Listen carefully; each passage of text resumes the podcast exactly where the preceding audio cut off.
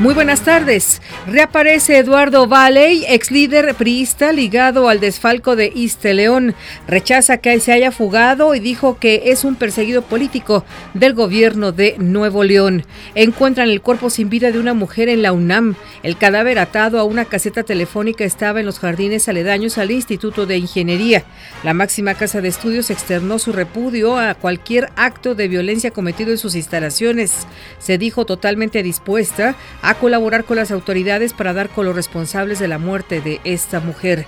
El Consejo General del Instituto Nacional Electoral validó el padrón electoral para las elecciones del 4 de junio en los estados de México, Coahuila, Nayarit y Veracruz. El padrón está integrado por 19 millones de mexicanos y 517 connacionales radicados en el extranjero.